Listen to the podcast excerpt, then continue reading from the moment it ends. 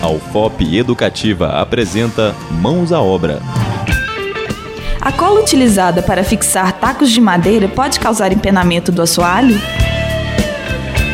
Colas à base de água podem provocar empenamento dos tacos. Caso a fase de assentamento, que é chamado de tardós, não esteja convenientemente permeabilizada. Ocorre o fenômeno porque a madeira apresenta considerável expansão, ela fica inchada quando absorve umidade.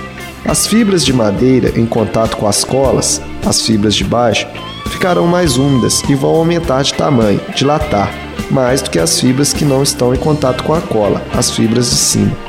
Com isto, a base do taco fica maior do que o topo, resultando no arqueamento da peça inteira.